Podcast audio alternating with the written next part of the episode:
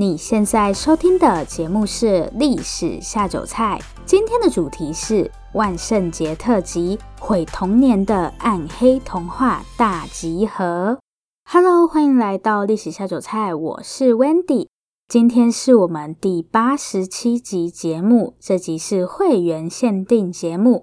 如果大家想要听到完整版的话，欢迎加入我们在 Mr. Box 推出的赞助方案。这里特别提醒大家，是只有盐烤松阪猪跟综合生鱼片这两个方案才可以收听会员限定节目。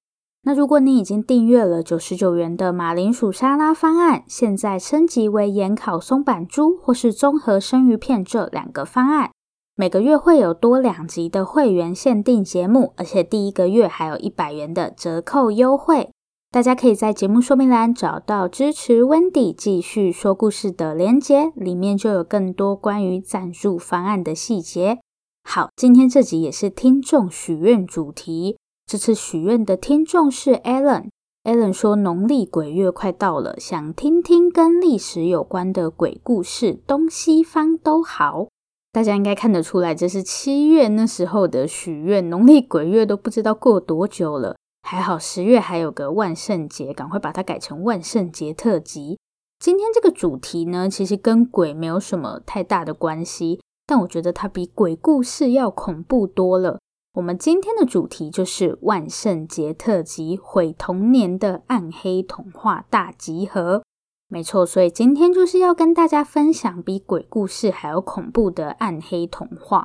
那我们就一起来看一看到底是鬼故事比较可怕，还是大家小时候看的童话故事比较吓人呢？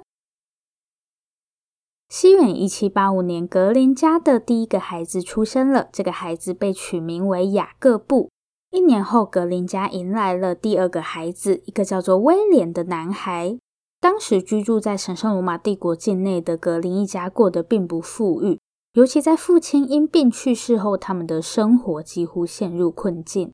好在兄弟俩的外祖父在此时伸出了援手。现在大家可能会想问，那他们的妈妈呢？在父亲去世后，两兄弟的母亲便进入皇宫担任侍女，但光靠侍女的薪水要养活格林家六个小孩，还是非常辛苦的。所以格林两兄弟的童年就在这种辛苦的环境下度过。其实格林家一开始并没有过得很糟，他们的父亲是担任类似法官的工作，虽然不是大富大贵，但也还过得去。可是父亲去世后，家里的经济状况就开始走下坡。雅各布跟威廉都是那种认真，然后成绩很好的学生，靠着外祖父的接济，兄弟俩高中毕业后，先后进入马尔堡大学就读。雅各布与威廉的大学生活并不快乐，因为他们比较穷嘛，在学校里面就很边缘，一些活动他们也没办法参加，其他同学也不怎么喜欢跟他们当朋友，所以他们就把所有的时间都花在读书上。但这两兄弟的苦难还没有结束，